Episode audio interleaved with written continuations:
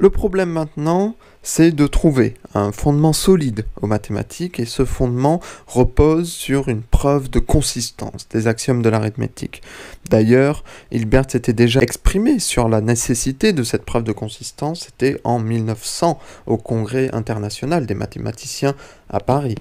Hilbert devait y donner une conférence, un exposé général sur les mathématiques, mais c'est son ami Minkowski, son ami de Königsberg, qui va lui donner une autre idée. Il écrit à Hilbert le 5 janvier 1900. Il serait intéressant de regarder dans le futur et de faire une liste des problèmes sur lesquels les mathématiciens travailleront dans le siècle qui vient. Avec un tel sujet, on parlera encore de ton exposé dans plusieurs décennies. L'histoire, bien entendu, va lui donner raison puisque Hilbert va présenter finalement une liste de 23 problèmes qui vont occuper la quasi-totalité de la recherche mathématique pendant la première moitié du XXe siècle et d'ailleurs il reste encore aujourd'hui quelques problèmes qui ne sont toujours pas résolus. Mais en particulier, j'aimerais vous lire le second problème de la liste qui fait figure de précurseur à la quête du fondement. Le problème est le suivant. Peut-on prouver la cohérence de l'arithmétique? En d'autres termes, peut-on démontrer que les axiomes de l'arithmétique ne sont pas contradictoires?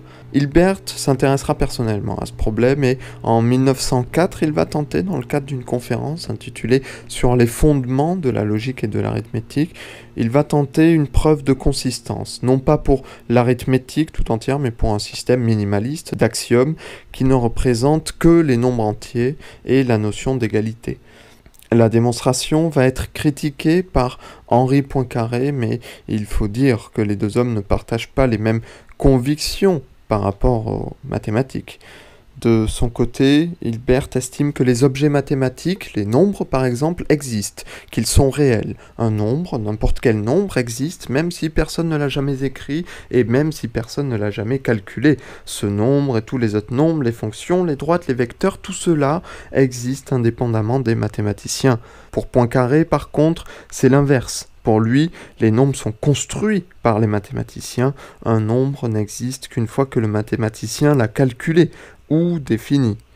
Mais ce qu'il faut bien comprendre, c'est que ces deux points de vue ont euh, une grande influence sur la façon de faire des mathématiques. Pour Poincaré, par exemple, il ne faut pas parler d'infini. Comme les nombres n'existent pas, il est impossible d'imaginer l'ensemble de tous les nombres, ou même l'ensemble de tous les ensembles, comme il était décrit dans le paradoxe de Russell.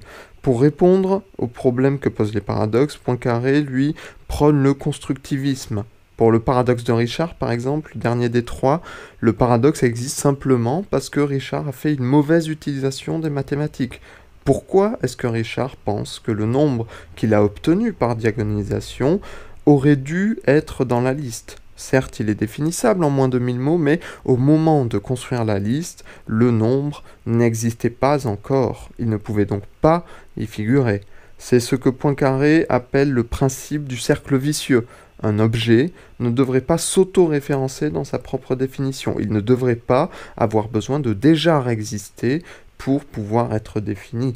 C'est le cas dans le paradoxe de Richard et c'est le cas dans la démonstration de consistance de Hilbert qui utilise des nombres pour définir des nombres. Depuis les critiques de Poincaré et la mise en évidence du principe du cercle vicieux, il est maintenant clair que pour donner une preuve de consistance de l'arithmétique, il va falloir différencier deux choses. D'un côté, les notions que l'on veut prouver, et de l'autre, les notions qui nous serviront à construire cette preuve et que on ne prouvera pas. Alors Hilbert, qui a appris de ces critiques, va choisir de diviser l'arithmétique en deux domaines. D'un côté, la mathématique formelle, c'est une mathématique qui est totalement abstraite et qui est détachée du sens usuel et qui décrit l'ensemble complet des mathématiques contemporaines. De l'autre côté, Hilbert construit la mathématique finitiste, qui va se limiter à utiliser des notions qui sont immédiatement évidentes et acceptées de tous, c'est-à-dire les nombres entiers, les opérations arithmétiques de base et ce genre d'idées. Et la mathématique finitiste va laisser de côté tout le reste, toutes les notions sur lesquelles les mathématiciens ne s'entendent pas forcément, comme par exemple la notion de l'infini. L'objectif d'Hilbert avec ces deux mathématiques, c'est de réussir à donner une preuve de consistance pour la mathématique formelle à l'aide de la mathématique finitiste que personne ne contexte. Comme il le dit, il s'agit de s'assurer par le fini le droit d'opérer sur l'infini. Mais Hilbert n'est pas le seul à chercher une solution au problème du fondement, et il y a par exemple en Angleterre Bertrand Russell et Alfred Whitehead qui vont tenter une axiomatisation de l'ensemble des mathématiques, une axiomatisation qui est inspirée d'un précédent article de Russell, La logique mathématique fondée sur la théorie des types. Cette théorie des types cherche à hiérarchiser les différentes notions des mathématiques. Ainsi, les notions de rang 1 s'appliqueront uniquement aux notions de rang 2, les notions de rang 2 s'appliqueront uniquement aux notions de rang 3, etc. Et cette hiérarchie permet d'éviter qu'une notion puisse s'appliquer à elle-même et donc permet d'éviter le cercle vicieux que décrivait Poincaré. Russell et Whitehead font publier leur axiomatique globale des mathématiques en trois volumes, qui sont intitulés Principia Mathematica, et le travail est véritablement colossal, puisqu'il leur faudra plus de dix ans pour compléter leur œuvre, et on trouve par exemple, juste pour vous donner une idée, on trouve plus de 450 pages afin de prouver que 1 plus 1 égale 2. Alors pourtant, il va manquer aux Principias un élément essentiel, une preuve de consistance des axiomes qu'ils ont utilisés. Pour Russell, qui est celui qui s'occupe des questions d'ordre épistémologique, philosophique on pourrait dire, de l'ouvrage, les axiomes présentés sont des notions intuitives, évidentes et nécessairement vraies. Une preuve de consistance ne serait pour lui qu'une simple validation de l'évidence de la vérité des axiomes et n'est finalement pas très importante. Hilbert va commenter à propos des Principia Mathematica, quelques années plus tard, il dira La théorie des fondements de Russell et Whitehead fait reposer les mathématiques sur l'axiome de l'infini et sur un axiome dit de réductibilité. Or, ces deux axiomes sont d'authentiques hypothèses qui ne peuvent s'appuyer sur une preuve de consistance et dont la validité universelle reste même ouverte au doute. Alors il est clair que l'évidence des axiomes ne fait pas l'unanimité. Un peu plus loin, aux Pays-Bas, on trouve Brouwer, qui lui place l'évidence immédiate et l'intuition au cœur des mathématiques. Pour Brouwer et le reste de ce qu'on appelle les intuitionnistes, il faut bannir des mathématiques tout ce qui n'est pas immédiatement évident.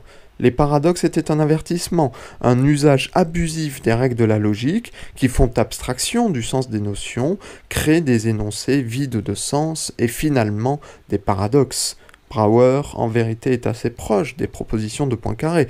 Comme lui, il a une vision constructiviste des mathématiques et il veut supprimer la notion d'infini, même si pour cela il doit renoncer à certains outils très pratiques en mathématiques comme le principe du tiers exclu.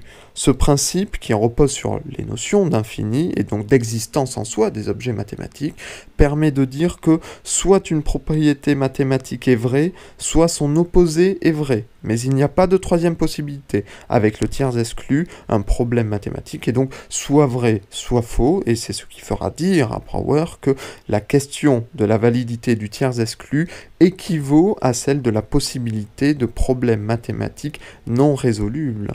Alors, à ce moment-là, il faut se souvenir que Hilbert avait défendu sa conviction dans la résolubilité de tout problème mathématique. Il avait dit au Congrès international de 1900 Jamais le mathématicien ne sera réduit à dire ignorabimus. Ignorabimus, c'est une citation latine qui signifie on ne sait pas et on ne saura pas.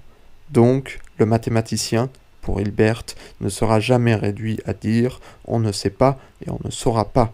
Autrement dit, il n'y a pas de problème mathématique impossible à résoudre. Cependant, l'intuitionnisme va gagner en influence, au point même de convaincre Hermann Weil, l'ancien étudiant d'Hilbert, qui s'oppose maintenant à son professeur, et je le cite, si les mathématiques doivent rester une préoccupation culturelle sérieuse, alors un certain sens doit être attaché au jeu de formules de Hilbert, et je ne vois qu'une seule possibilité de lui attribuer un sens intellectuel indépendant. En physique théorique, nous avons devant nous le grand exemple d'une connaissance d'un caractère tout à fait différent de la connaissance commune, qui exprime purement ce qui est donné dans l'intuition. Il faut comprendre qu'en physique, l'intuition, c'est-à-dire l'expérience, prend le pas sur les formules de calcul. Pourtant, les mathématiques, qui représentent la pensée logique, fonctionnent sur le modèle inverse. Alors Hilbert va aussi répondre aux intuitionnistes et il va leur dire ôtez le tiers exclu au mathématicien serait comme si on voulait enlever à l'astronome son télescope. Au boxeur le droit de se servir de son poing, c'est quasiment à renoncer à la science mathématique, car que sont les misérables restes? Qu'est-ce que la poignée de résultats incomplets et disparates que les intuitionnistes ont pu élaborer à l'égard de l'étendue formidable de la mathématique contemporaine? Alors, on trouve une certaine force dans cette déclaration de Hilbert, mais encore faudrait-il qu'il puisse proposer sa propre solution au problème du fondement, puisqu'il n'a encore aucun résultat de ce côté-là. Et c'est pour ça qu'il va fonder à partir de 1922, et cela continuera jusqu'en 1930, ce qu'on a appelé le programme de Hilbert.